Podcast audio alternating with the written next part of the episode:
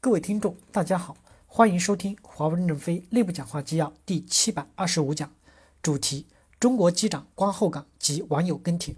本文由任正非签发于二零一九年十月九日。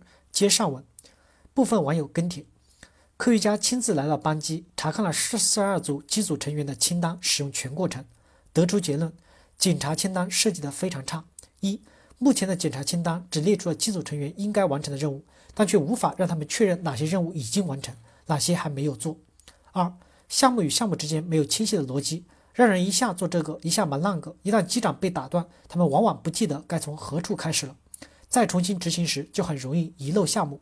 当然，航空公司也有规定，一旦你的流程被中断，必须从头开始。可实际执行过程中，由于清单过长，项目过多，机组成员负担就会很重。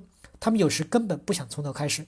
三、检查清单的种类繁多，字体各样，机长常需要重新适应不同的格式。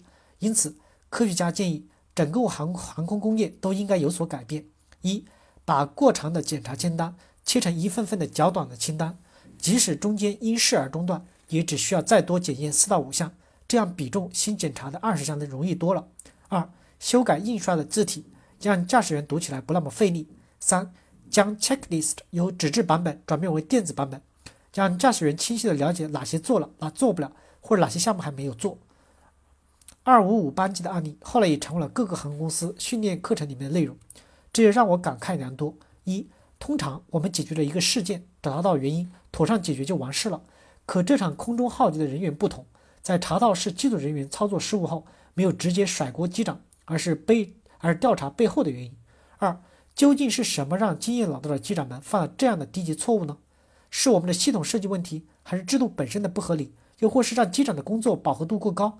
一步步的深挖，最后还求助到最专业、权威的 NASA，做好科学的研究，制定措施，落到实处，防止同样的错误再次发生，而不是简单发个声明，向公众道个歉，检讨几句就完事了。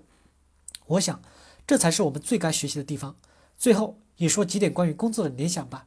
一。工作中也经常接到领导安排的临时任务，因而打乱自己的工工正常工作节奏。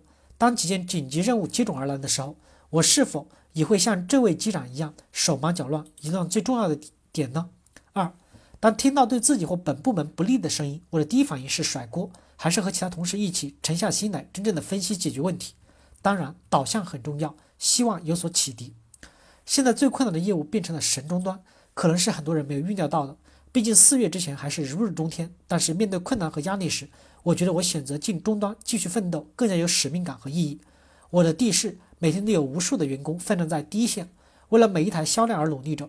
海外的困境让国内的兄弟姐妹们的工作变得更有使命感了。很多外包的员工也没有了雇佣兵的心态。我们要挺过去，冲过去，这是一种信念，也更加需要在实际工作中去做好每个细节。面向普通的消费者，不是几句爱国口号就能打动他们的。一。自信，但不是盲目自信，是建立在自身过硬的基础上的自信，并把这种自信传递给身边的每个人，让团队的每个人都有必胜的信念。二，密切的团队合作。我们目前在推行的 KI 生意计划、零售变革、渠道变革等，都需要渠道、零售、市场、体验店等部门的密切配合，才能真正的在管控好市场秩序的基础上，进一步提升消费者体验，进一步提升华为的市场份额。三。心中始终把客户放在第一位，心中始终记着要把一百一十九名乘客和机组人员的安全带回来。这种伟大的职业精神需要我们去学习。